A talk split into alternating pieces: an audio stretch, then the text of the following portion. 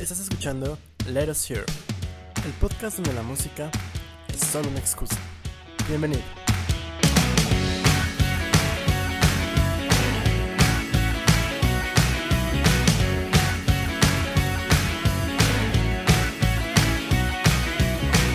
Y bienvenidos a Let Us Hear, el podcast donde la música es solo una excusa para platicar.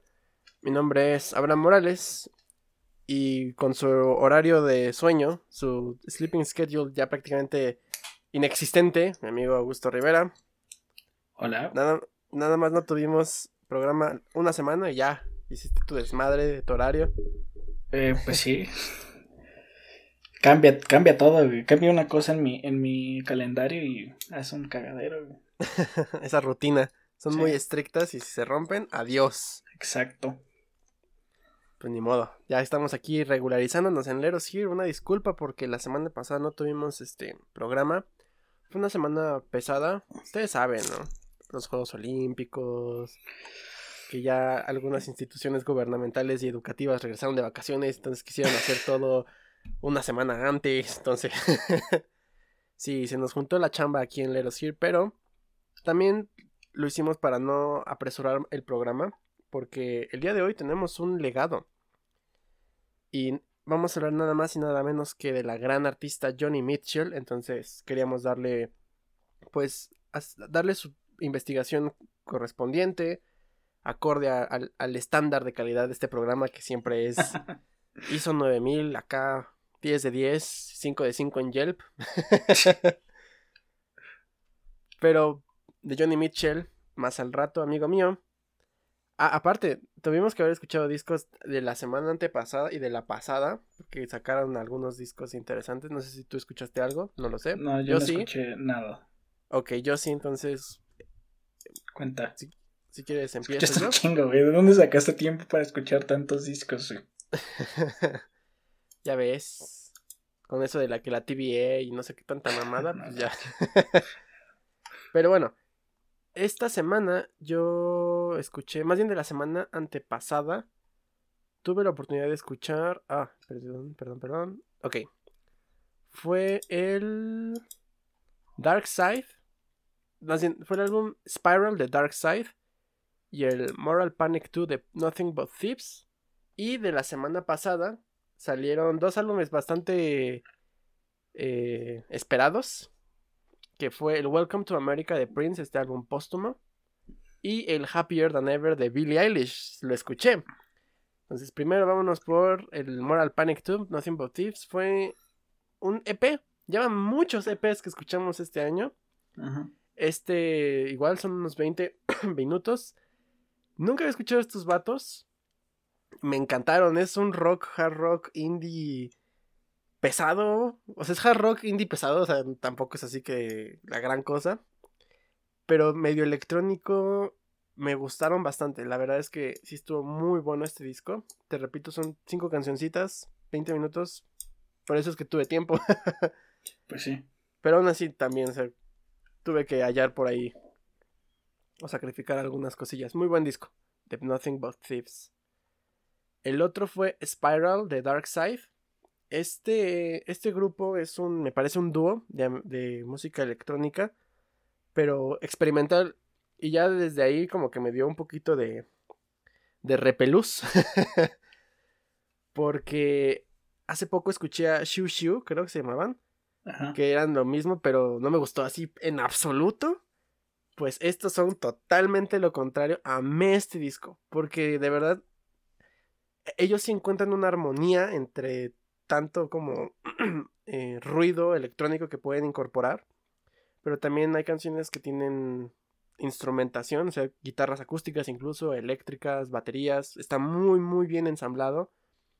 Tienen canciones se, siente más como un disco como progresivo, o más bien como neoprogresivo, pero de esta época, como, y también como tipo, ah, ¿cómo decirlo?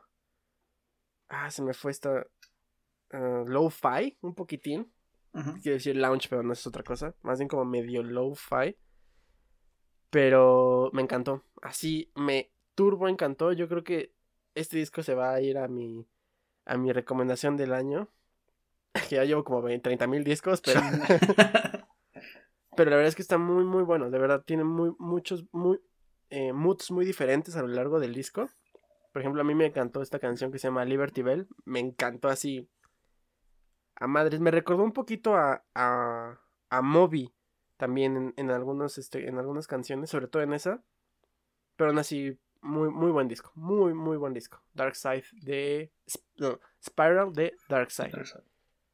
Ahora, Welcome to America de Prince. Disco póstumo.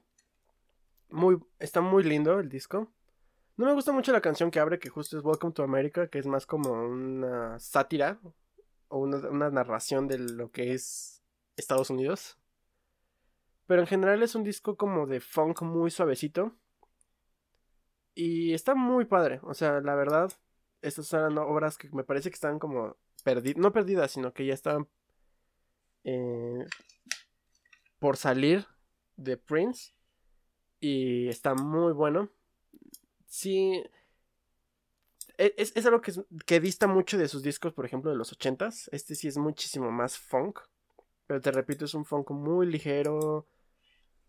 Muy, muy bueno. Me encantaron, por ejemplo, canciones como Same Page, Different Book. O. Hot Summer es más como movidona, pero también está muy buena. Están padres. Está muy bueno el disco también. Sí me gustó. Estoy, estoy yendo muy rápido porque son cuatro discos, no mames. Y ahora sí, el que todos estaban esperando, querían saber la, la, nuestras opiniones, o al menos la mía, de Billie Eilish. Nunca había escuchado un disco de ella, nunca lo es así. Creo que tú tampoco, ¿tú sí? Eh, sí, el primero. Ah, bueno, él sí, yo no. Happier Than Ever, Billie Eilish. Está bien. Empieza muy padre. La verdad me, me, gustó mucho. Esta, hay una canción que se llama Billy Bossa Nova. Está muy buena. Y tiene así como varias canciones, My Future y Oxytocin, que tienen como una muy buena vibra. Después para mí se perdió un poquito el disco. Ya después llega Your Power y otras. Ya hacia el final se otra vez vuelve como a... Al, menos a mí como hacia mi agrado. Pero está, está muy padre.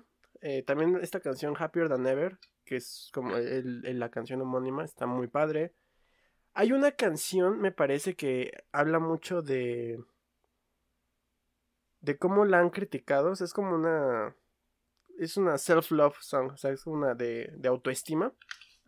Pero no me acuerdo. Ah, Not My Responsibility. Está, no me gustó como tal el ritmo de la canción, pero el mensaje que da está muy padre. Y creo que ese es el punto de todo este disco, que es. El. como un, un paso de. hacia madurez musical y de mensaje de Billie Eilish. Está padre. O sea, la morra tiene que 18 años apenas, 19. Y la neta es que sí está, está cabrón. Sí me. O sea, las que me gustaron, me gustaron bien. Pero el disco está. en mi perspectiva, está bien. Está. Está escuchable. Hay otra cosa es que de repente sufro por lo mismo de que luego canta como con mucha hueva. Pero contrasta mucho porque luego la música es muy. Tampoco es un pinche reggaetón o una salsa, pero sí es mucho más alegre, por así decirlo. Y ya todavía canta un poquito con hueva. A veces ya como que le mete un poquito más de pulmón. Y eso me gustó también. Te digo, hay otras canciones que no es otra vez murmura mientras canta, pero ya son las menos. Entonces, al menos. No es que tenga que cambiar su estilo, ese es su estilo y tal vez a mí no me guste, pero el que tenga este estas nuevas ideas o estas nuevas este, tendencias me gustaron también. El disco está bien, está bueno. ¿Tú qué tal? Después de esta verborrea que di de cuatro discos. Ah, bueno, yo no, yo no escuché el de Billie Eilish porque preferí escuchar los de Johnny Mitchell. ¿Los de quién? Los de Johnny Mitchell. Ah, demasiados. Es que no mames, son 18 y uno dura dos horas.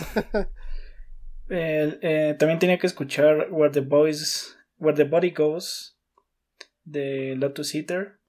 No sé qué va a pasar con ese disco porque la banda se separó hace como un mes. Eh, porque, bueno, acusaron a su frontman de, de este abuso. Entonces, no sé qué va a pasar con, ese, pero entonces no salió. No salió. Y el otro era Now We're Cooking de Polish Club, que tuvo que ser este recalendarizado por por el tema de la pandemia que no pueden, no pudieron entregar a tiempo eh, las O sea, no copias físicas. escuchaste, o sea, no escuchaste nada. No. Johnny Mitchell. Puro Johnny Mitchell. Bueno, está bien. Estoy, estoy investigando, pero no, no dice nada de Where the Body Goes. No, o sea, de hecho, este. Yo ni sabía. De, se separaron, de hecho, antes de que. de que saliera el disco. Entonces, este. Como tal, creo que el disco no salió. Ajá, creo que se canceló ya de plano. Ajá. Y la banda, pues ya no existe. De hecho, Entonces- ese era su álbum debut, me parece. Sí, era su primer disco. Puta, qué mamada. Pues ahí está. Para el recuerdo. Para la anécdota. Para la anécdota. Pues ahí está. Solamente cuatro discos reseñé. Gracias a Augusto por dejarme morir solo. Por dejarme escuchar Es a que, Billie es que los olímpicos, este. completamente solo. Ay, mientras estaba pichenado, pudiste haber No, escuchado güey. Billie Eilish. Claro que no, o sea, nada es Las brazadas, el sonido de las brazadas. Sí, hay que escucharlo. el. Sí, sí. No, pero están los comentaristas y te están dando datos interesantes Ay. de cómo no hay apoyo al deporte mexicano y cosas así. Así es. En- entre otras cosas. Saludos a todo este marca claro. Sí. Pero bueno, ¿cuáles fueron las noticias de estas últimas dos semanas? Bastantes, bastantes se fueron acumulando. Pues sí, vamos a empezar con, como siempre, últimamente con los obituarios. Empezamos con Dusty, Dusty Hill, eh, ex bajista de CC Top, que murió el 28. Ex bajista porque se murió. No. Bueno, sí, o sea, ya, bueno, bajista de, de CC Top. Exacto. Se hizo ex porque se murió. ¿Te imaginas así como, ah, es que se murió mi ex esposo? Es que se acaba de morir, pues ya no es mi esposo. Ex No esposo. Pues sí, una Bueno. lástima. Ya, ya de por sí había pocas posibilidades de ver a CC Top en vivo en México. Pero, perdón, creo que yo, creo, no estoy seguro que alguna vez vino CC Top a México. Pero me parece que a, lo- a los pocos días, o sea, Dusty Hill falleció, me parece, el pasado martes 20, 28. 31, ¿no? No, 28. sí, 31.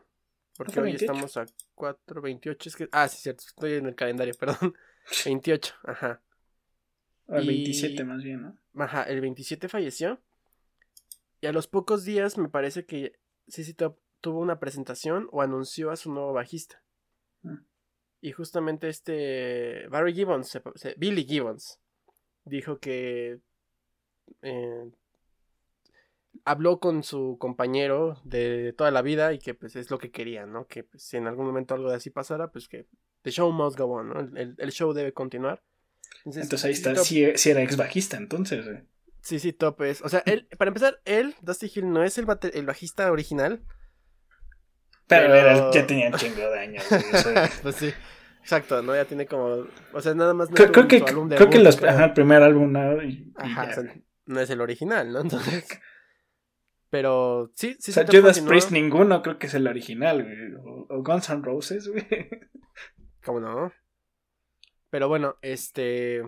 Una lástima Sí. que haya fallecido. No, no han dicho, me parece que lo que comentaron fue que falleció en, en su cama, en, en, en sueño. Y pues sí, una lástima. Pero bueno, ¿quién es más? Lamentablemente se nos adelantaron en el camino. Pues también Jerry Granelli, quien fuera baterista de Vince Guaraldi Trio. Y él, la persona detrás de A Charlie Brown Christmas. Ajá, él, él era el baterista de ese álbum de Navidad de A Charlie Brown Christmas. Es in- increíble álbum de Navidad. Yo siempre lo pongo cada año. De hecho, le gusta mucho a mi mamá porque ella es muy fan de, de Peanuts, de Snoopy, y entonces también por ella lo pongo. Pero la verdad es que es un increíble álbum tanto de jazz como de Navidad. Una lástima. Pero mira, muchos bateristas se nos adelantaron. Sí, también Charles Connor, eh, que, que fuera baterista de Little Richard y Sam Cooke. Y de James Brown y de un buen, un buen también. Sí, él falleció a los 86 años. Finalmente el más joven, Joy, Joy Jordi- Jordison, eh, baterista fundador de, de Slipknot. Sí, que creo que esta fue la noticia que más pegó al menos a personajes de a nuestra generación, ¿no? Sí, porque es Muchos- el, Aparte que está joven, 46 años.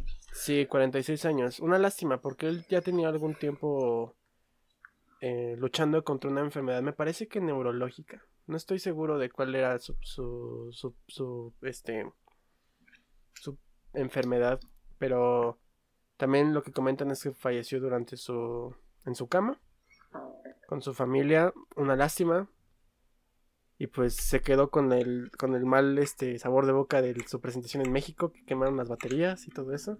Fue un Notfest, me parece entonces. Creo que, no me acuerdo si, si, como tal, si Slipknot ya se presentó en México. No me acuerdo. Según yo, esa era su primera presentación, pero la verdad, eh, temo, temo equivocarme. Pero bueno, yo Jordison, una lástima. También. Pues sí, ni modo. Todos estos se nos se, nos fueron. Se, nos fueron, así es. Y bueno, otro baterista, pero este fue, este dejó más bien a su banda, el baterista de The Offspring, eh, Pete Parada, eh, dejó a, salió de, la banda debido a que no puede ser eh, vacunado para protección de sus compañeros. Exactamente, o sea, muchos, muchos, este, periódicos y sitios amarillistas empezaron a decir que e-, el título era El baterista se va porque no se va, porque no está vacunado, ¿no? Y ya todos estaban así de pinche anti-vaxxer y la mamada. Ok. Bajen sus trinchetes, pinche este. Turba iracunda.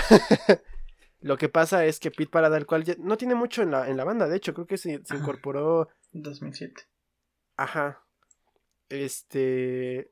Padece de Guillain-Barré, del síndrome de Guillain-Barré. Guillain-Barré el cual es una un síndrome, justo, que no es una enfermedad, que eh, el, sistema inmunológico puede atacar el, el, sistema nervioso, o sea, es una enfermedad autoinmune, y justo por eso su médico no le recomendó vacunarse contra el COVID-19. O sea, no se vacuna no porque no quiere, sino porque no puede. Y de hecho, él mismo comenta que ya padeció de COVID-19.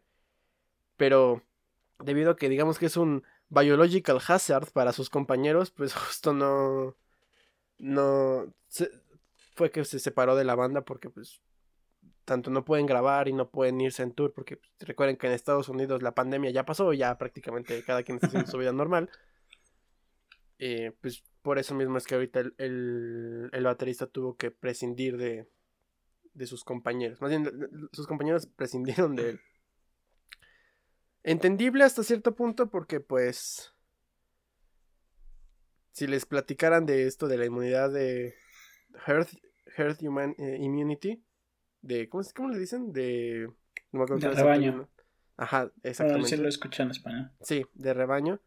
Pues el, si todos los demás están vacunados, lo ayudan a él a estar protegido, pero bueno, está bien. Todo está bien. Una decisión extrema, pero pero buena al mismo tiempo. Una lástima, pero ni modo. Dejen de ser amarillistas, chingada madre. ¿Cuál es la siguiente nota? bueno, hace. Creo que fue la semana. El fin de semana pasado. el fin de semana pasado, el del 23 al 25. ¿No fue 30 a 31? Ah, no, sí.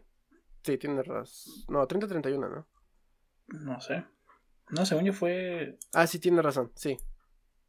Sí, 23 y 24 y 25. Sí, o es un poquito vieja esta noticia, pero bueno. Eh, se, se, llevó a cabo el Loud Miami Stage y pasaron varias cosas. El Rolling Loud Miami. Ah, sí, el Rolling Loud Miami Stage. entre, pasaron varias cosas entre las que destacaron el colapso de, de una estructura, de un, de un stage, un día antes de, comenzar. Eh, los comentarios de la baby y la desaparición de una chica. Así es, y además de que hubo un chingo de gente. o sea, un día antes de que se llevara a cabo el concierto, una, una pantalla se cayó. Los organizadores del evento dijeron que no hubo ningún tipo de heridos y que nada más tuvieron que reestructurar el escenario. Y luego, durante el evento, este rapero Da Baby empezó a decir cosas súper pendejas. Pueden buscarlo en YouTube, no lo voy a repetir yo. Y ya después medio se arrepintió después. Pero ya todo el internet lo canceló. A mí me vale madre. Y después justo una chica fue, fue este, dicha como desaparecida. Pero afortunadamente ya se, ya fue localizada esta muchacha. Y pues sí, pasó de todo en este, en este festival, la neta. es el de los primeros, ¿no? A ver cómo le sigue yendo. Aquí en México estamos en naranja, entonces. Y Foo Fighters en noviembre, ¿no? Algo así. Según. Y el, y el otro, ¿no? El, el Pal Norte, a ver cómo les va. Con tal de que no se pierda, güey, van a... Esos días va a regresar otra vez el verde, güey. Ándale. Y, el, otro día, rojo. Ajá. Está bien. Digo, que los hagan, güey, y que sea como, como lo están haciendo en Europa, de que, ok, vas, pero te sometes a... Me parece que alguien en México iba a empezar a hacer eso, pero no me acuerdo quién. Me parece que un estado de fútbol, pero no me acuerdo cuál, va a pedir este todo este registro de vacunación, pero no me acuerdo cuál, cuál estadio. No, o sea, más que el registro, eh, que hagan como el experimento de, ok, vamos a meter 20.000 personas al Foro Sol a ver a Foo Fighters. No mames. ¿Cuánta gente de esta va a salir sí, Sí, de por sí somos parte de un, de un experimento enorme. Todos los que se vacunan, pues son, somos el grupo experimental, bueno, todavía no. Y todos los que no son el control, entonces. Sin, sin, sin querer, también los que no se quieren vacunar son parte del experimento. pues sí. Ah, las ventajas de ser un país en vías de desarrollo. Pero ¿sabes quién no vive en un país en vías de desarrollo? Jack White. Jack Platícanos qué está sacando. ¿Qué, ahora qué se le ocurrió a este señor? Bueno, este multifacético artista lanzó un, sitio web de arte y diseño para mostrar sus esfuerzos no musicales en eso. Así es. En, esta, en esta página incluye cosas como muebles, escultura, fotografía e incluso eh, diseño de interiores. Entonces, si ustedes quieren, ya va a ser su Jack White, su programa este de makeover, va a destruir su casa y les va a, eh, les va a construir una en una semana con toda la comunidad y sus vecinos. Mientras escuchan a los White Stripes. oh. no, ¿cómo se llama esa otra banda? ¿The este, Recounters? The Recounters. Eh, y, tiene creo que otra y... Ah, tiene y, sus discos en solitario Pero no, no puedes comprar nada, simplemente es como su como un Instagram, pero en página web, donde presume todo lo que ha hecho y hará. Está bien. Hubiera estado más interesante un, un Jack White makeover, pero de modo no todo se puede en esta vida. Quizá en una, línea alternativa, una línea temporal alternativa, si exista. Pero no estamos bendecida como esa. Ni modo. Solamente quedará. Igual si le, mandamos así como la idea. Y igual a su piloto. Jack White Makeover. No mames, estaría bien chido. Solo por VH1. y por Blim. Anyway, ¿cuál es la siguiente noticia?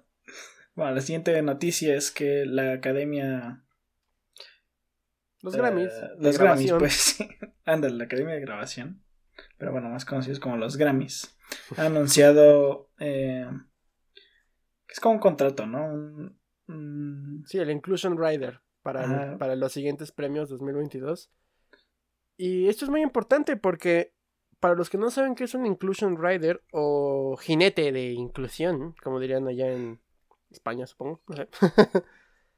este es un contrato en el que se, dictamina que durante cierta presentación o empresa cumpla ciertos requerimientos de inclusión, tanto de diversidad cultural como de género. Entonces, para la siguiente presentación de los Grammys de, su edición 64, que se realizará el año que entra, van a, van a, meter esta, esta cláusula, van a hacer este contrato, como tú dijiste.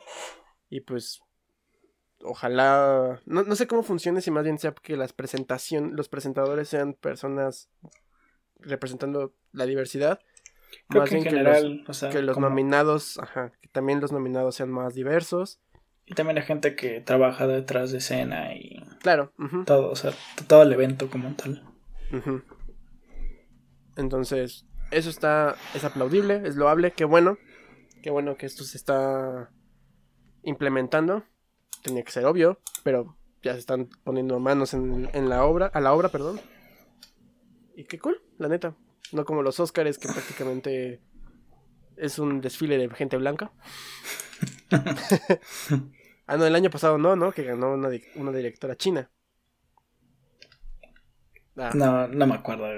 Está bien, no pasa nada. Anyway, uh, ¿cuál es la siguiente noticia? Que justo habla de nuestra invitada, que no pudo asistir hoy, pero pero su programa es a su nombre. ¿Qué, qué, qué le pasa a Johnny Mitchell? Bueno, Johnny Mitchell, Very Good, Very Gordy y Beth Midler, eh, entre otros, han sido o van a ser galardonados con el Kennedy Center Honor. El, premio de los, del Centro Kennedy de Artes Escénicas. Por este premio se, se, entrega a, los, a las grandes carreras, a los grandes artistas que han dado su, su carrera al crecimiento cultural de la cultura americana. Recordemos que Johnny Mitchell es canadiense, pero pues, no mames. Prácticamente el mundo, el mundo le debe un chingo a Johnny Mitchell, entonces, pues, también un día le vamos a dar el pinche Ariel aquí en México. dándole premios por, por dárselos, Exacto. se merece todo, todo. Esta premiación se va a llevar a cabo el día 5 de diciembre de este año. Y creo que también se celebra el 50 aniversario del, Centro Kennedy. Y este es el premio, este es el premio 44. Y pues genial, Johnny Mitchell se merece todo eso y más. También Beth Midler, me cae muy bien Beth Midler. Acuérdate que sale en Los Simpsons, no me acuerdo. Con Krusty, sale con Krusty. ya le estás googleando, está bien. bueno, o sea. Pero bueno, en lo que Augusto este, googlea a Beth Midler, yo les platico que. Pues los discos que van a. que han sido anunciados esta semana. Entre ellos se encuentra el, el nuevo álbum de Dream Theater. O como conocen algunos de nuestros amigos de Teatro Metropolitan. Dream Theater. Dream Theater. no me estoy burlando, literal. Así nos encontramos un güey y eso nos, así nos dijo que se va a Dream Theater y Porcupine Tree. Porcupine. Anyway, el siguiente disco, que sería su decimoquinto álbum, que va a salir el 22 de octubre, se va a titular A View from the Top of the World. Y me parece que va a durar un chingo porque pues, es Dream Theater. Van a tener como poquitas canciones, como siete, pero de hecho, A View from the Top of the World, que es la canción que va, a durar, va a durar 20 minutos, entonces pues ah, está bien. Yo no, yo le he perdido un poquito el rastro a Dream Theater. Pero, porque el último que escuché como tal fue el homónimo, el Dream Theater. Theater. Y se me hizo, no está malo, pero se me hizo ya muy blandito. Ya después creo que sacaron otro y ese sí como que me vale madre. Ojalá ya tengan, hayan recuperado esas raíces de, de composición porque tienen, o sea, tienen a los músicos más pinches virtuosos que han salido del mundo. Y a James Labrie, güey. James Labrie. Labrie. no, a mí sí me gusta cómo canta, perdón. a mí sí me gusta, pero... de esa canción de 20 minutos, güey, iba a cantar.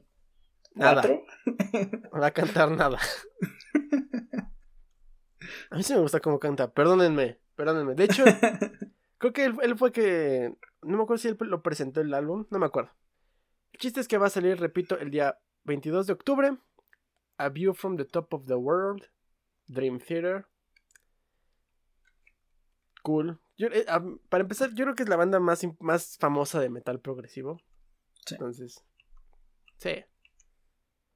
Pero bueno, ¿qué otro va a salir? Bueno, esto ya lo sabíamos, pero aquí estábamos de, de cuentagotas con la información de este álbum. ¿Qué, ¿Qué, está pasando? Bueno, se confirma el, nombre de, del siguiente álbum de, de Megadeth, The Sick, The Dying and The Dead. No, creo que todavía no hay. No, no hay fecha, de salida. Pero creo que ya. Pues ya estaba por salir. Sí, y, um, tisea una canción por cameo. Por Cameo. Si quieren este, que tisee otra canción, denle 300 dólares al señor Dave Mustaine. ya se ve bien viejo, no mames, pinche. Pues, o sea, ya está viejo, güey. Ya necesita ese varo. Un poquito de Botox, tantito, ¿no? no, no es cierto. Puede hacer lo que quiera. Pues sí, ya. Le anunciaron el, el nombre. Yo creo que otro cameo va a decir. eh, va a dar El- una de las No cifras sé si de ya la fecha. si ya anunciaron al, a quién, quién va a Todavía ser no, el todavía no dicen de- el bajista. Todavía está la, la, la ruleta, el bingo, la lotería. Los Jason, momios, a ¿no? ver de quién es. el Epson. No va a sé quién David. Lepson. Ta- Es para crear expectativa. Es más, güey, fue todo un plot de marketing para que la gente volteara a ver a Megadeth. güey.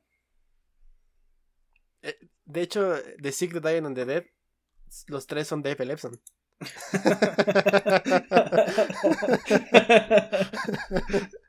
Verga. Pero bueno, este iba a ser un muy mal chiste. Tony Bennett va a sacar, perdón. Tony Bennett va a sacar este disco, Disco. junto con Lady Gaga, amigo mío. ¿Qué, ¿Cuáles son los detalles? Eh, pues se va a llamar Love for, Love for Sale. Eh, no sé si también se anunció qué día va a salir. Sí, el primero de octubre. Ok, muchos discos para octubre. Y pues yo creo que este ya es el último disco que va a sacar Tony Bennett. Ya también anunció que estas van a ser las últimas dos presentaciones que va a tener para promocionar este álbum. Y pues sí, de hecho ayer, antier fue el cumpleaños de Tony Bennett. Sacó una canción que se titula I Get a Kick Out of You. Bueno, sacaron porque es un disco con junto con Sí, Lady son, Gaga. son duetos, ¿no? Ajá. Y el- la canción está padre, es puro Big Band Jazz. I'm all. I, I, I- mean, genial. Y pues es Tony Bennett, entonces pues sí, genial. Y pues ahí están las noticias de todas estas últimas dos semanas. Hubieron muchas, pero pues no vamos a decir todo. Porque... Pero, amigo mío, ¿cuáles son los discos que vamos a escuchar esta semana? Pues salen muchos discos esta semana. No tantos muy interesantes. Tú elegiste dos, yo elegí uno. Posiblemente también vaya a escuchar el de Billie Eilish. Ok, Pero. ya, la siguiente, se- ya la siguiente semana nos cuentas cómo, qué piensas de él. Ajá. Bueno, tú elegiste Sinner Get Ready de Lingua Ignota y Donda de Kanye West. Nunca he escuchado a Kanye, o sea, sí he escuchado a Kanye West, pero nunca he escuchado un disco de él. Vamos a ver qué tal. Y de la otra morra, es morra, apenas la investigué, no, no conozco nada, sí, no sé, voy, voy, voy virgen. Ok, y yo voy a escuchar The Apple Drop de Liars, que no tengo idea, o sea, lo tomé así de Wikipedia. Espero que sí salga y que no se haya separado la banda. O... Ojalá no. da mucha mala suerte, ¿no? sí, no mames. Pero sabes que es muy buena suerte poder hablar de Johnny Mitchell, este pequeño, este miércoles 4 de agosto. Entonces, vámonos al legado de Johnny Mitchell. Pues vamos.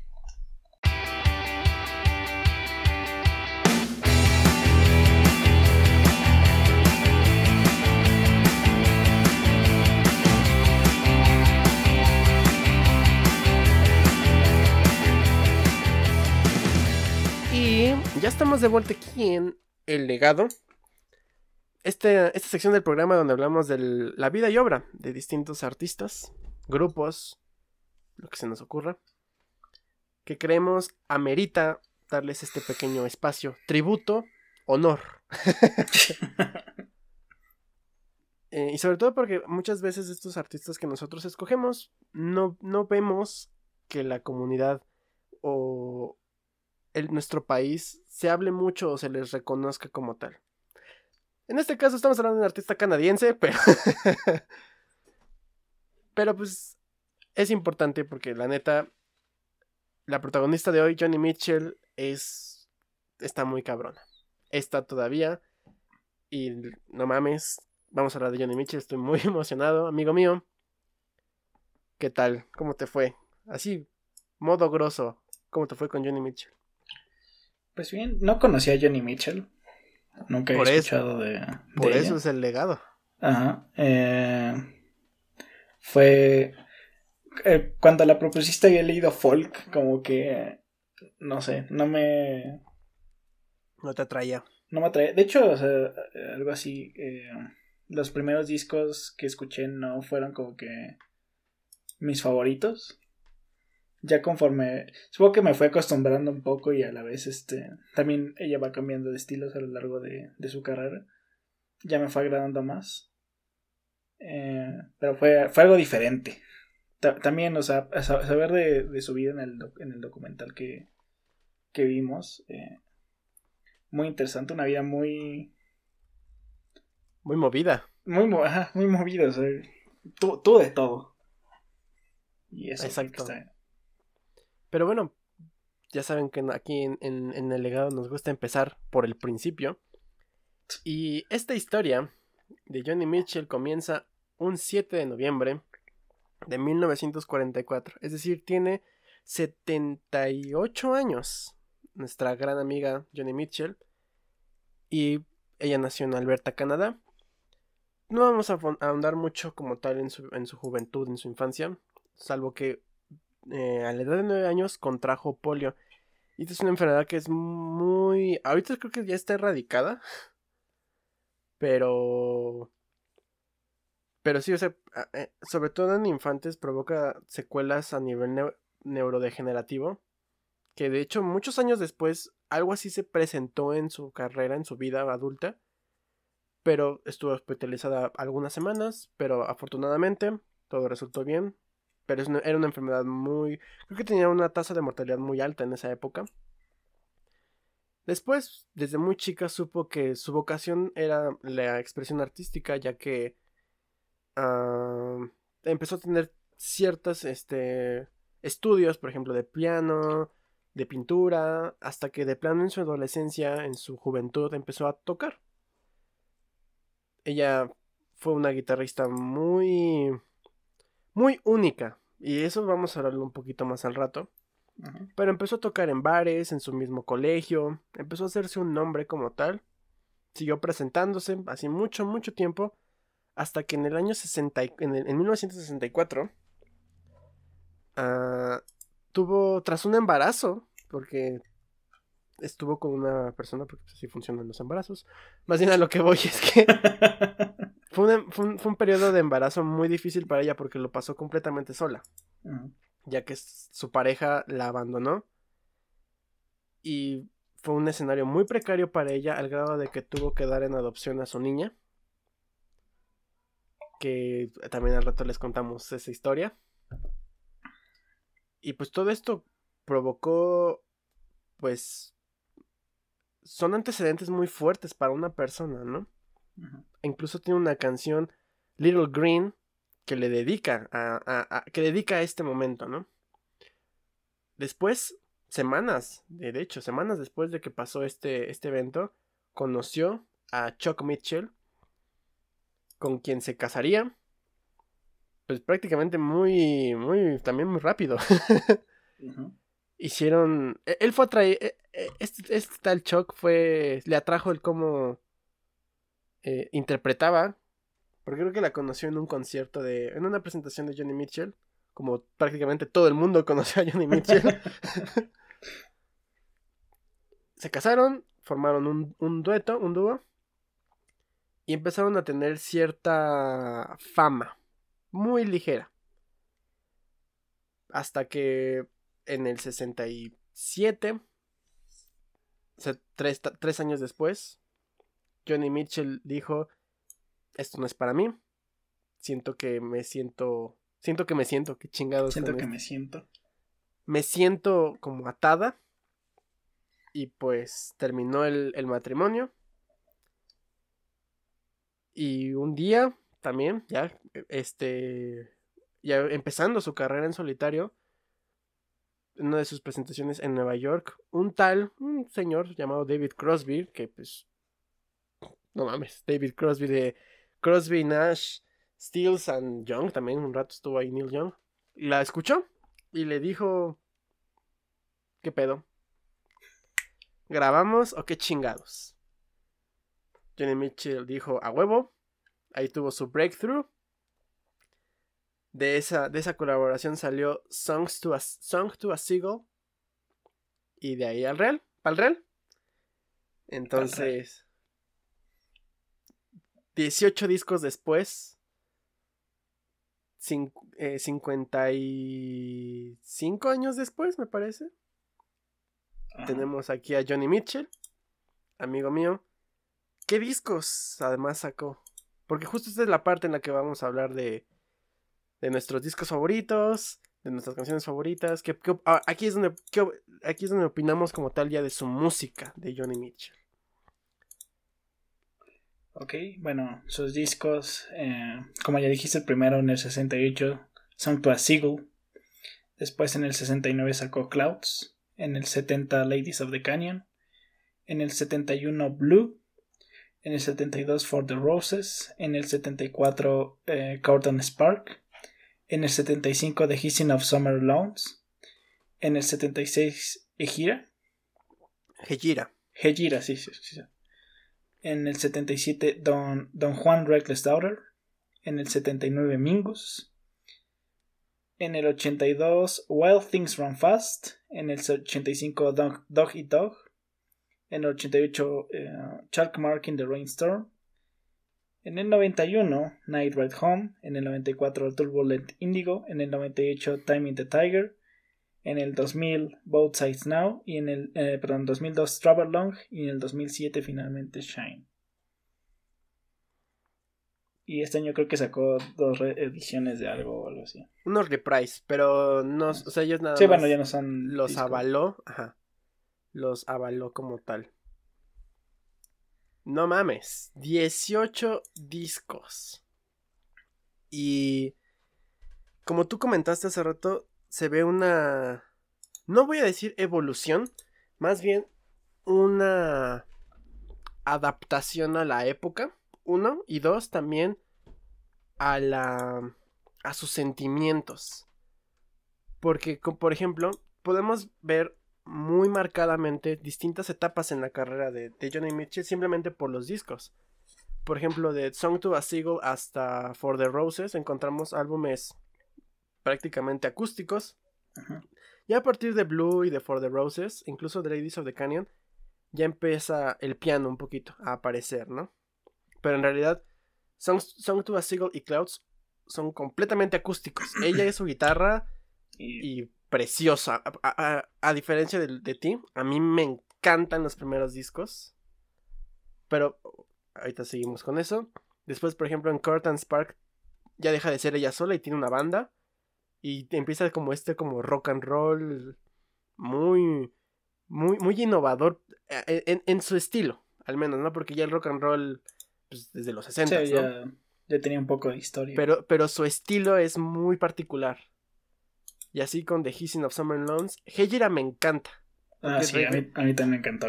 Me, ajá, tiene este, esta sensación como medio acústica, pero medio mística, muy genial.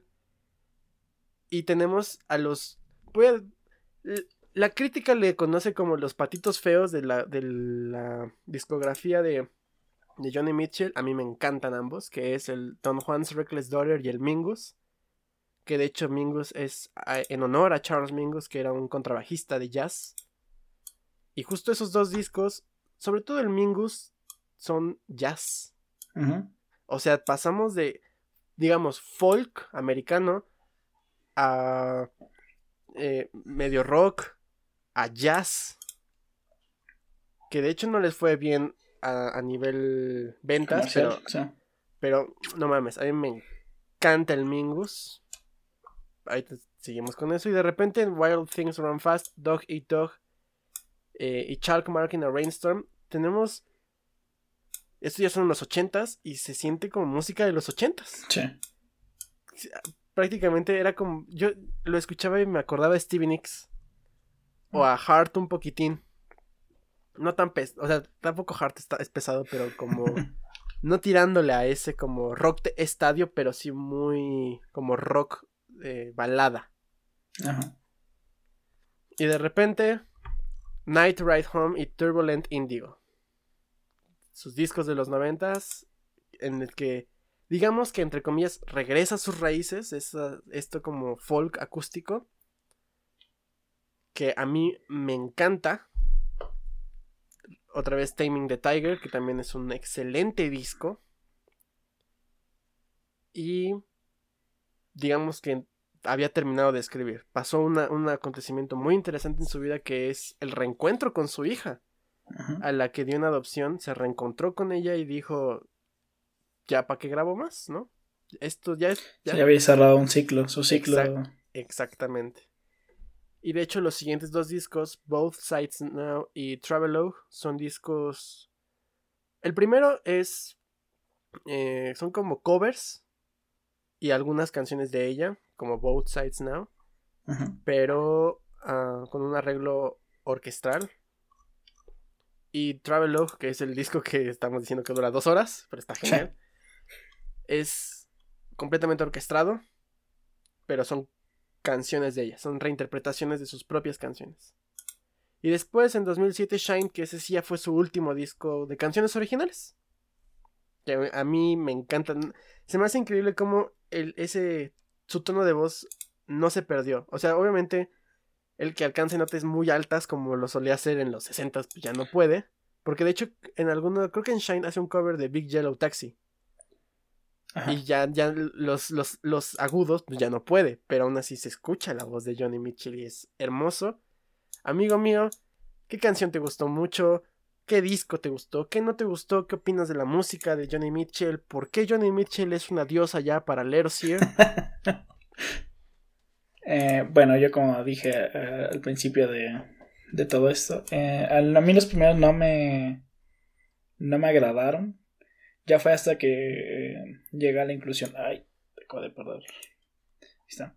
Hasta que fue, ya llegó la inclusión de, de los instrumentos, de más instrumentos cuando cuando me empezó a agradar un poquito más. Este, Blue me, me gustó mucho. Corton Spark también me gustó mucho. Aquí, aquí los tengo.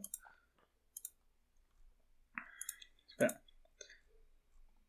Este, um, sus discos de jazz a mí me encantaron. Es muy raro porque yo casi no escucho jazz. Pero, no sé. tenía el mood. Y aparte están, están muy buenos. Este. Sobre todo Ejira fue el que más me gustó, de los eh, tres o cuatro creo que son. Este, ya más hacia acá, eh, digamos que no, no está, no es tan mal, pero no me, no me, eh, no me quedó con la misma sensación de los discos anteriores. Este, y finalmente, Shine no está mal, pero igual como que no me, no me terminó de encantar como tal el disco. Ok. A mí, a mí me pasa, repito, lo contrario. Sus primeros discos se me hacen una joya. O sea, la, canción con la que abre Song to a Seagull, I Had a King, que justo habla. Ah, que habla de su matrimonio, ¿no? Habla, exactamente. No mames, o sea. El, el sentimiento de cómo lo. La, la guitarra. I Had a King, no mames. Me acuerdo y así se me pone chinita la piel. Es un, a mí me encanta este disco. El Clouds también tiene canciones muy buenas que de hecho yo creo que de su primera etapa, en, al menos en el documental, son de las canciones que más aparecen. Chelsea Morning es una gran canción. Both Sides Now, que también increíble canción. a mí me gusta, por ejemplo, también como abre con Teen Angel, eh, Clouds la historia de Ladies of the Canyon, que también habla sobre, sobre Woodstock, que fue un evento en el cual ella, me parece, no pudo estar. Pero lo. También, hizo una canción, ¿no? Lo evoca, ajá, lo evoca. Tiene, de hecho, ajá, tiene su canción Woodstock. The Circle Game, que es también de sus canciones más famosas. Big Yellow Taxi, que también es. Yo creo que esa es la canción más famosa de Johnny Mitchell. A mí me encanta de ese disco Conversation. No mames. A mí, escuchar conversation es... No sé qué chingados, pero... me, provoca mucho sentimiento. Es que a mí lo que me pasa con estos primeros discos, obviamente el blue, que es esta, me parece que terminó una relación con, no me acuerdo con quién terminó una relación. Mm, creo que sabía de Nash, pero no. ah, claro, con el, con el de Nash, de Crosby, Nash and Style, sí. Todo ese disco se siente íntimo. Eso es lo que me gusta mucho de estos primeros discos, que se sienten íntimos. Parece que, que es tu amiga y que... Sí, que te está contando... Y que te está... Como, exacto. Como tal te está hablando de, de lo que siente. Exacto, de sus vivencias. O sea, escuchar Blue, River, A Case of You, All, All I Want me encanta. Little Green aquí aparece, Carey. No mames, neta, es, es, es este ciclón de sentimientos. Y al menos lo que a mí me pasa es me rindo ante ellos. Yo simplemente me dejo llevar por cómo canta. Es, su voz es tan bella. Y por ejemplo, e, en, blues se escucha, o sea, se siente el, el, pesar, la, la, depresión con la cual estaba cantando. Y así hay muchos, o sea, hay muchas otras canciones de For the Roses. Me gusta, por ejemplo, también la canción homónima, For the Roses. Curtain, Spark es una bocanada de aire fresco porque sí se siente completamente distinto. Escuchen como tal. Trouble Child me encanta. Raised on Robbery, también una muy buena canción. Que de hecho aparece en el documental. The Jungle Line, a mí me encanta que esa es de The Hissing of Summer Lawns. No, no, no. Ah, yo puedo seguir. De Hejira también. Coyote, Amelia, Hejira, la misma Hejira también es una gran canción. Voy a recalcar el Mingus. Porque algo que me gusta mucho de ese álbum, que para mí es el más jazzy de todos, es que muchos además dijeron que ella. O sea, la idea de que una mujer canadiense blanca hiciera jazz negro, en la época era como muy extraño. Y lo que decían es que no, ella lo, hizo suyo, lo, lo, adaptó y lo hizo genial. Y lo que me gusta de Mingus es que se siente como una no, como un ah, no soy muy fan de las de las noches bohemias, por ejemplo, pero se siente como una reunión de amigos just jamming, ¿no? E, improvisando y cantando y e, ese ese ambiente lo, lo, lo transmiten muy padre durante el pues, durante todo el disco y es increíble. Una lástima que la crítica le haya tirado en su época pues porque no, no era lo que es lo que venía escuchándose de ella, pero ella no quería ser encasillada. Vamos a hablar un poquito también de eso. Y por ejemplo, a mí, sus discos de los ochentas, el primero, el Wild Things Run, no se me hace malo. Está bueno. Pero no lo siento con la misma energía, ¿sabes? Se siente como muy ochentero. No se escucha mal. O sea, a mí me gusta mucho el Dog Eat Dog. Hay una canción que se llama Etiopía, que me encanta, también es muy buena canción. Pero sí siento que tiene como. Como que está. Es, es Johnny Mitchell diluida. O sea, no es mala, para nada. Son excelentes discos. O sea. Este disco está por arriba yo creo que muchos discos de los ochentas. pero sí se sienten como muy. Sí, como que estuviera fuera de su. de su ambiente natural. Aún así lo hizo suyo, lo hizo suyo, definitivamente. Perdón, ¿qué ibas a decir? Ah, que yo, yo como que supuse que viniendo del fracaso, entre comillas, de, de los discos anteriores, quiso como hacer algo más comercial. Sí, más appealing a la, a la audiencia, al, al, marketing. Y no le salió mal, pero sí se sienten, no quiero decir vacíos, pero no con el mismo espíritu de Johnny Mitchell repito, no dejan de ser malos discos. Pero por ejemplo, también Turbulent Indigo está muy cabrón. Todo ese disco me encanta. Sex Kills, la misma Turbulent Indigo, Borderline son canciones increíbles. Y Taming the Tiger también es increíble. La canción homónima, Taming the Tiger. Hay una que aparece en el. En el documental. Creo que es Taming the Tiger. Ajá. Pero también Stay in Touch. No mames. Stay in Touch está muy cabrona. Yo sé que ustedes tienen que escuchar todos estos discos para que como... que nos, nos, nos demos a explicar de la manera correcta. Pero no me dejarás mentir que al menos todas las canciones que yo dije, espero, las tienes así como con Sí, el me gusta el- en Spotify. Sí. Porque son geniales. Led Balloon también del Taming Tigers es hermosa. Y ya siento, siento que el Shine es una, como una buena despedida. No, no tiene el, el poder o el sentimiento como tal de, de todo esto porque pues lo hizo así como tal. Pero, pero, por ejemplo, Shine me encanta. Son como siete minutos y eh, genial. Creo que hay una canción también que es del Don Juan's Reckless Daughter, que son como varios, como seis minutos. Ah, pues justo la de Don Juan's Reckless Daughter. No es cierto, Paprika Plains. Son 16 minutos y es genial. Porque canta un ratito y de repente improvisan y hacen otra cosa. Y se me hace fabuloso. Eso habla de una gran versatilidad de esta.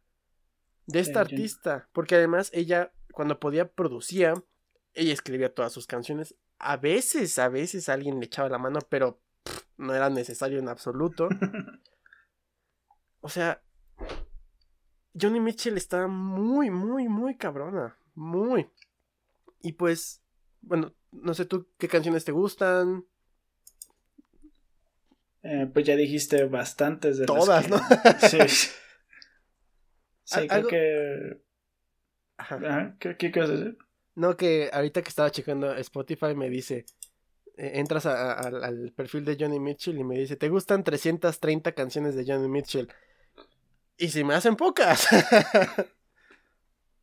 Ok. Yo tengo nada más 41.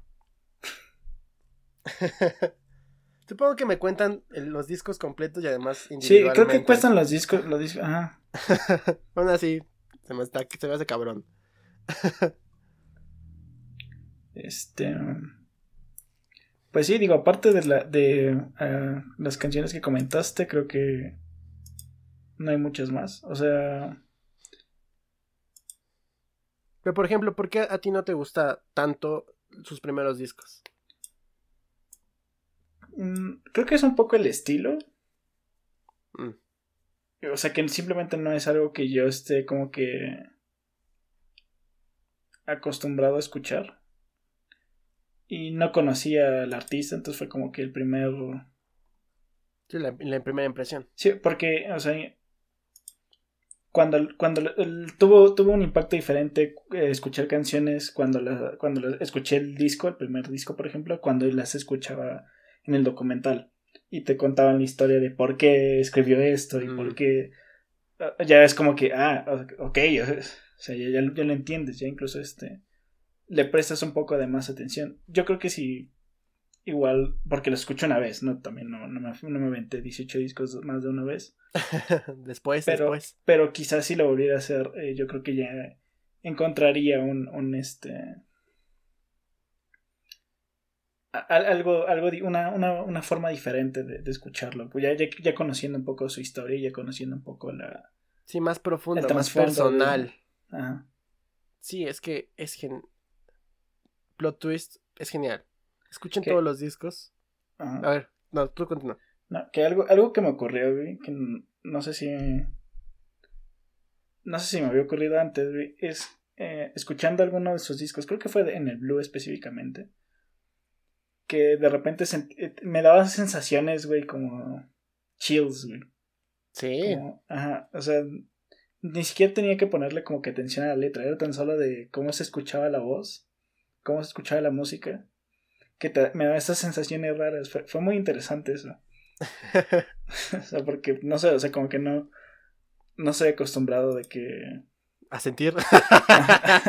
sea, sentir nada. sí, definitivamente. O sea, a mí me pasó desde, desde el- el- la primera nota de I Had a King, que es el primer disco Ah. de su primer. La primera canción del primer disco. Sí, o sea, definitivamente estamos ante una gran artista por muchos motivos. Ahora es donde vamos a hablar como tal de de todo lo que es pues, lo que ha influido, todo su, su legado, su lo, que deja para el, para el mundo, porque bueno, ya, ya, está grande, ojalá todavía nos queden muchos años de Johnny Mitchell. Ya el verla ya valió madre, pero... Sí. pero o sea, múltiples, múltiples premios Grammy ganó, que muchos dirán, pues los Grammys no importan, no importan, pero aún así los ganó. Diversos salones de la fama, ha sido es miembro de distintos de, estos este, salones de la fama, el de la música y, cantantes canadienses, obviamente el salón de la fama del rock and roll, me parece que en el noventa y tantos la indujeron. Es miembro de la Orden de Canadá. Ah, sí, también. ¿no? Que algo así no existe en México, pero no importa. Múltiples tributos a niveles amateurs como este y pues a niveles ya profesionales, por así decirlo. Y pues yo creo que es una de las, de las más grandes artistas que han tocado esta tierra. Y la verdad es que sí, para mí es una pena que no se, no se sienta mucho su, su su este, esencia en nuestro país, sinceramente, porque, repito, o sea, tenemos mucho esto de grandes artistas como The Beatles, Rolling Stones y todo esto que siempre mencionamos, pero porque digamos que fue lo que más llegó. No sé si también. En la, época, en la época dudo mucho que llegara mucho Johnny Mitchell, eh, o sea, hablando de los 70s o de los 60s, su, su, su carrera sus inicios de su carrera, no creo que llegara mucho a México comparado con, con otras bandas. Tampoco sé si es por el hecho de que sea mujer, por ejemplo. Porque recuerden que aquí en México la cultura machista está muy, muy... impera. Pero, o sea, muchos de esos artistas que, que los Rolling Stones y todos ellos alaban a Johnny Mitchell ha sido una influencia para todos de manera indirecta o directa, lo ha sido. Su arte llega a toda la música contemporánea. Quieran o no. Quieran o no. Y esas aportaciones van a quedar para siempre. O sea, yo creo que si hay algún artista que se merece en algún momento entrar como, no sé, el patrimonio cultural de la humanidad, Johnny Mitchell tiene que estar ahí a huevo, así, me vale madre. no, porque además de ser músico, bueno, de ser, de ser una gran músico, es pintora. De hecho, muchas de sus portadas de sus creo, que creo que ella diseñó todas sus portadas, algo así. Exactamente, son de su autoría, es poeta.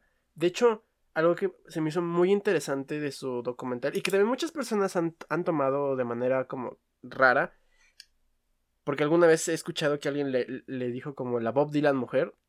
no tiene nada que ver Bob Dylan con ella. Salvo que toquen la guitarra y cantan. Pero por ejemplo, ella se inspiró de Bob Dylan.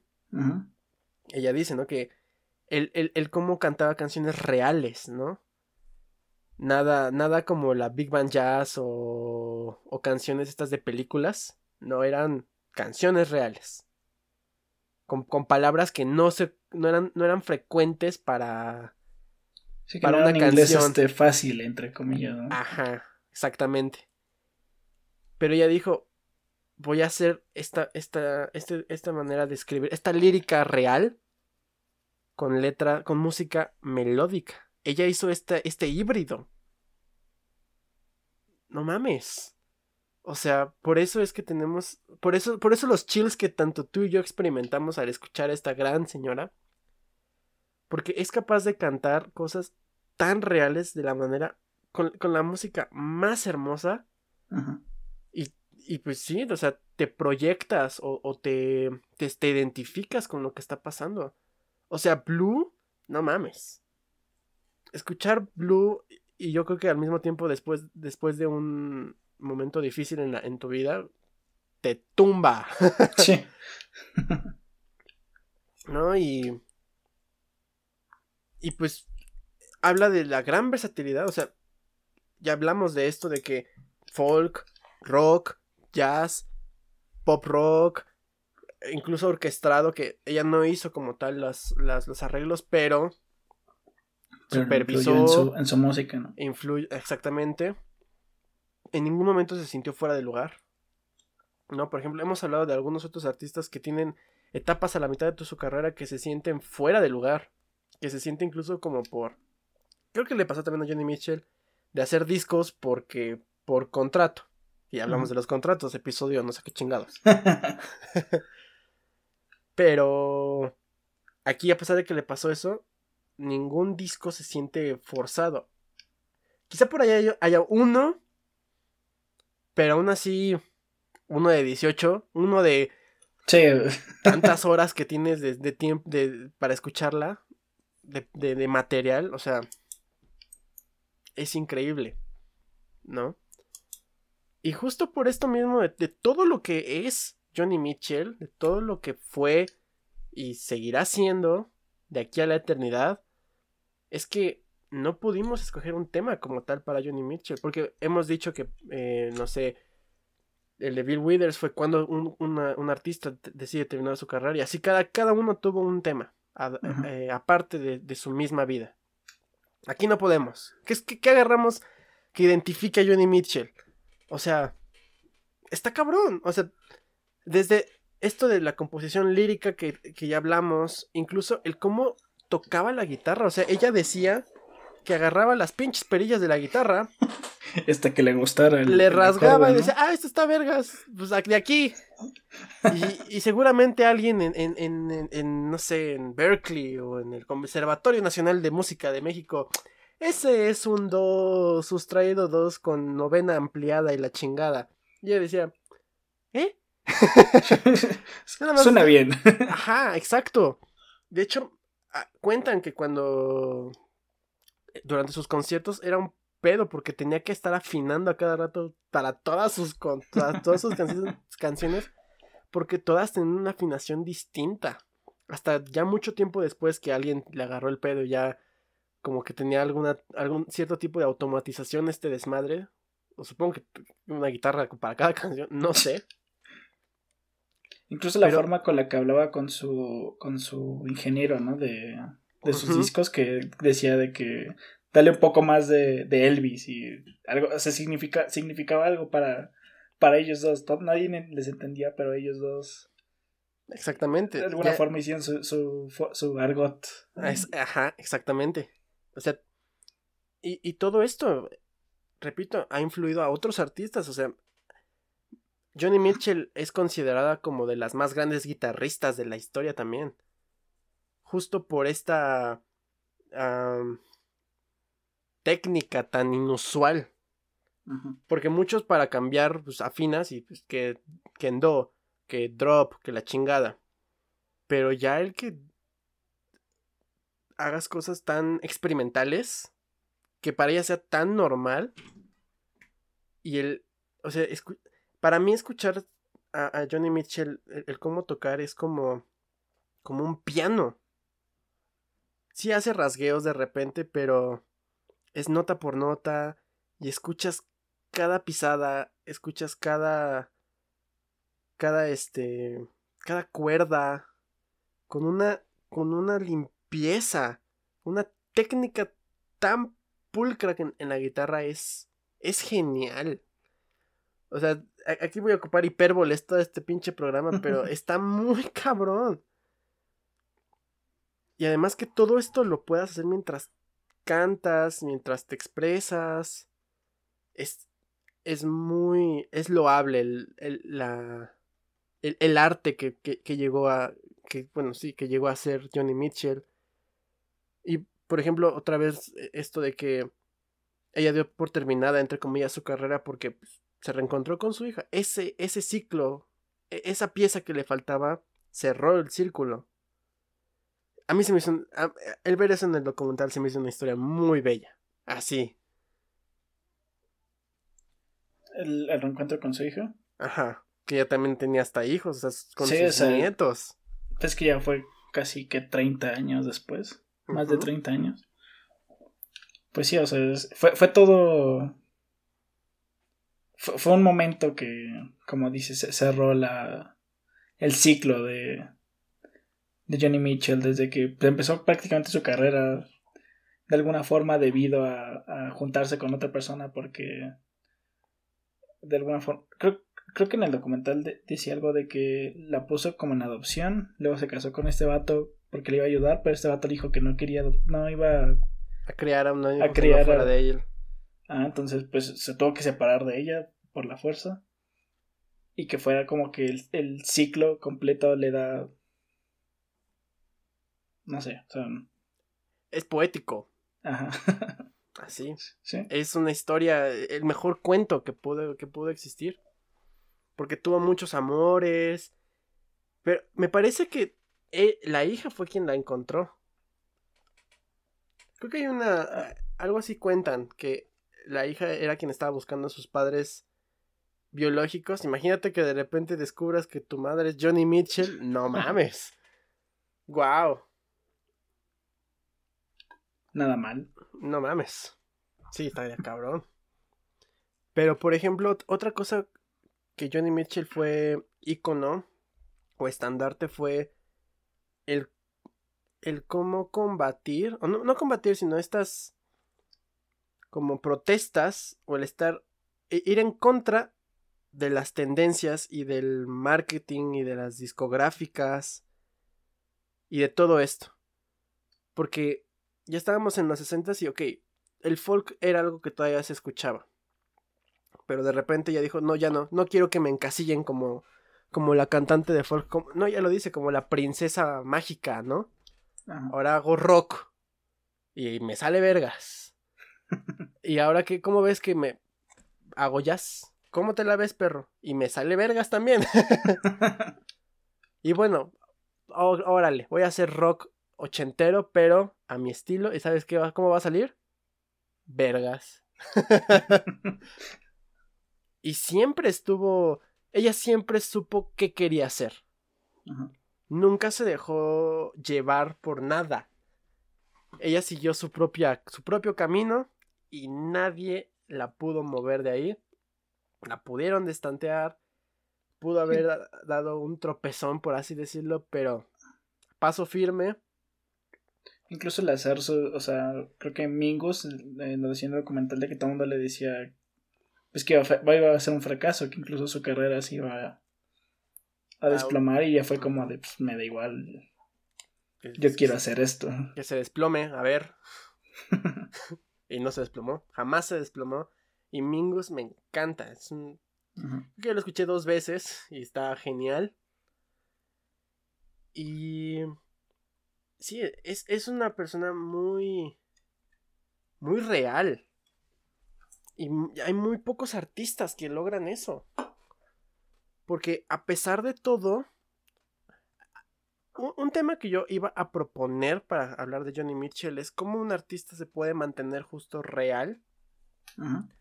Porque, por ejemplo, me acuerdo que alguna vez vimos un video de, un, de Drake durante los estos MTV ah, Music que e, era él haciendo trabajos de oficio. como, como un este de estos que recogen la basura, ¿no? Ajá, y que incluso trabajó en, según en una, ¿cómo se llaman estas de Mac? Una tienda de Mac, así la chingada. Apple Store, no sé cómo se llama, perdón. Pero, o sea, yo sinceramente, yo no sé la historia de Drake y, y no dudo que él haya salido de, de una cuna pobre. No lo sé, no lo sé. Es canadiense también. Pero no lo sé. de hecho, va a sacar disco este fin de este semana. Pero sí, pero me vale madre. Voy a escuchar a Kanye. Anyway. Yo no le creo porque ese güey gana millones. Millones. Se mete y se embolsa millones. Y que cante de cómo ser pobre. Como, no, ya. Tú ya no sabes lo que es ser pobre. Entonces, ¿cómo alguien se mantiene real? Porque obviamente tu primer disco o algo así, pues sí es como muy de, problemas muy reales, pero ya una vez que, que ganas tu primer millón, como diría la canción, pues como que te puedes distanciar de lo que alguna vez te, te hizo eh, artista, ¿no? Tus problemas ahora son otros. Sí, son diferentes. Ajá. Pero aún así, Johnny Mitchell, a pesar de que pues tenía el dinero y todo esto, en todo momento se sentía real. Entonces, ¿Cómo lo hizo? No tengo idea. Siendo ella, güey. Siendo ella. Exactamente. ¿Cuál es, cuál es la clave para ser así? Ser Johnny Mitchell. ¿Y qué significa eso? ¿Quién sabe? Pregúntale a Johnny Mitchell. Pero está. Es, es muy. e- e- Es de reconocer cómo siempre se mantuvo fiel a sus ideales, a sus convicciones. En esta industria que es literal, ¿no? Dog Eat Dog, como su disco y su canción. Y de hecho me gusta mucho Taming the Tiger porque justo habla esto de... Es una canción como de sátira hacia la industria musical. De que ya nada más es como música chatarra. Que de hecho, alguna vez que hicimos, vamos a hablar del tema así como tal, música chatarra. Sí. Pero. Pero sí, o sea, ¿cómo, cómo te mantienes? ¿Cómo te separas de estas tendencias? ¿Cómo, cómo no te quiebras? Y pues. Tener una voluntad de hierro. Por eso, por eso creo, creo que el documental de Johnny Mitchell se llama así, ¿no? Es Woman of Heart and Mind, mujer de corazón y de mente. Sí. Porque a pesar de que puedas tener todos los sentimientos así a, a- a flor de piel, siempre todo lo razonó. Siempre todo lo analizó, lo reflexionó. Incluso tomó decisiones difíciles en pro de, de continuar ella como su carrera, ¿no? O sea, cosas como no, no casarse con alguno de... Bueno, Ujú. precisamente cuando se separó con, con este Nash, cositas así. O sea, es complicado también hacer ese tipo de decisiones y, y salir bien parado. Sí, es, era muy mesurada, muy anali muy una visión muy analista. Ella es, ella es el artista redondo. Porque a pesar. Ella, ella hacía lo que quería. Y no le importaba si le fuera bien o le fuera mal. Y de hecho, algo que me, que me daba curiosidad es que durante los noventas que ganó Grammys por Turbulent Indigo. Ella dice que me empezaron a dar reconocimientos, pero. Pero me decían, ¿no? Ah, es que tú eres la cantante de, las, de los 60 y, yo, y ella de. Ajá. Pero mi disco salió en los 90. y mis Sí, premios de los ¿Qué, qué me 90. estás diciendo? ¿Eso no me hace a mí un artista de los 90? Y pues sí, eso, eso significa que es perenne. Así, Johnny Mitchell es perenne. Mm. Va a ser completamente acrónica. Así. es hermoso, ¿no? No- Se me están acabando los adjetivos para describir lo bello y grandioso que es el arte, y la música y el ser humano que es Johnny Mitchell. Que de repente por ahí muchas personas han tratado de tirarle como mierda, pero Aquí no, güey. exacto. Todos tenemos colas que nos pisen, pero la de Johnny Mitchell es microscópica. Ay, cabrón. Le pegué. al- Al micrófono. Me emocioné, me, me encabroné con los que le dicen cosas malas de Johnny Mitchell. no, o sea, obviamente, como tú dijiste, todos tenemos nuestro lado, nuestro lado oscuro. Pero este programa no es para, para hacer hincapié en esas cosas, sino para celebrar.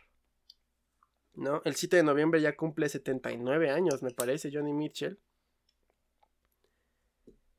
Y... No es cierto, 78 apenas. Tiene 77 O sea que. mm, y se le va a reconocer en, en diciembre. Y la verdad es que me siento afortunado de pues escu- haber de, haber- de haberle escuchado. Exactamente. Porque muchas personas, como por ejemplo tú, vivían en la ignorancia. de- vivían en esta, en esta penumbra. En este, en este velo de ignorancia. Pero una vez que te lo retiras y ves la luz como incandescente, te encandila. este, Te encandila. Literalmente endiosando a. Te encandila. no, pero, o sea, yo ya la conocía, no, no a profundidad, o sea, yo ya conocía varias canciones, pero yo no conocía su vida. De hecho, muchos de los discos de los 80 yo nunca los he escuchado. Y ahorita que tengo este panorama, puedo decir, no mames. Si alguien me... Yo antes podía decir que no tengo artistas favoritos. O sea, sí tengo y no. Pero si ahorita alguien me pregunta, Johnny Mitchell. sin pedos. Así, tal cual. Pero, ¿algo tú final que quieras comentar, amigo mío? Pues no, no. Bueno, aparte de que fue una buena elección. una buena artista. Sí, totalmente desconocida eh, para mí, pero eh, yo creo que también eh, ya se queda como, como una de las favoritas. sobre todo algunas canciones. Pues nada. Y, también como deidad en este programa. Ahí. ya, también. Dentro del panteón de Leros Here. Johnny Mitchell, ahí está. Todavía Steven Wilson ahí sigue también por ahí dando, dando de qué hablar, pero sí. La verdad es que nos, nos, nos alegra poder hablar de esto para que alguien que nos escuche diga, ya le tiraron muchas flores a esta morra. Vamos a ver si, es, cierto. A ver si tanta mamada, ¿no? Recordemos que todo es subjetivo. Igual no te gusta, pero si no te gusta, estás mal. vale mucho la pena, Johnny Mitchell. Inténtenlo, den el salto al, al, al Mitchell Army, no sé cómo.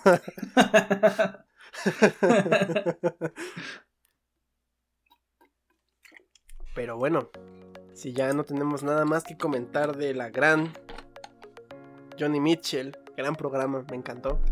Les agradecemos que nos hayan acompañado una semana más aquí en Let Us Here. Saben que nos pueden escuchar en Spotify, Anchor, Google Podcast, Apple Podcast, Overcast. Tenemos Twitter, arroba Let Us Here, tal cual como el programa. Y la semana que entra tenemos a otra gran artista que de hecho este año va a ser inducida al Salón de la Fama del Rock and Roll. Y es yo creo que su disco más famoso. Gran disco, Tapestry, Carol King. Amigo mío, ¿algo que recomendar? Eh, no, no hay carreras. Pues ya acaban de ver los Juegos Olímpicos, ¿no? Ya este es el cierre. domingo, ¿no? El domingo es el cierre. Pues sí, ahí quédense a verlos. Apoyen otro cuarto lugar de México. vamos por dos. al rato, este. enclavados. Mira, cuarto, cuarto lugar, 4T.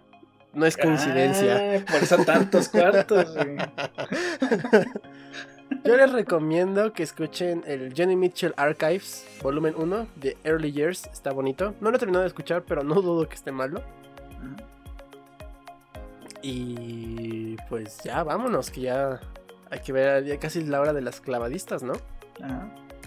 Ándale, pues vamos a darnos un chapuzón a la salida. ¡Vámonos! Vámonos.